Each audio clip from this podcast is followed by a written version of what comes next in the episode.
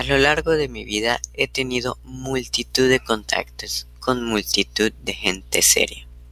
Viví mucho con personas mayores y las he conocido muy de cerca, pero esto no ha mejorado demasiado mi opinión sobre ellas. Cuando me he encontrado con alguien que me parecía un poco lucido, lo he sometido a la experiencia de mi dibujo número uno que he conservado siempre. Quería saber si verdaderamente era un ser comprensivo. E invariablemente me contestaban siempre, es un sombrero.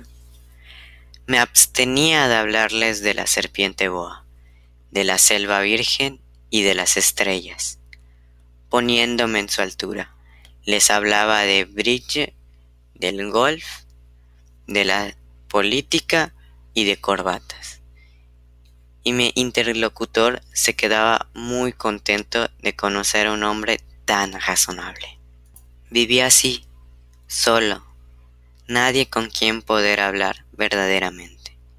Hasta, hasta cuando hace seis años tuve una avería en el desierto de Sahara. Algo me había estropeado el motor.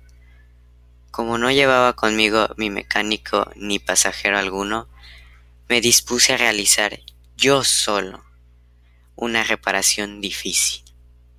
Era para mí una cuestión de vida o muerte, pues apenas tenía aguas de beber para ocho días.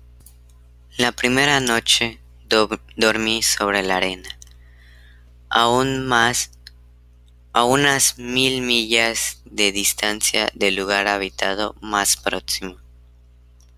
Estaba más aislado que un náufrago en una balsa en medio del océano.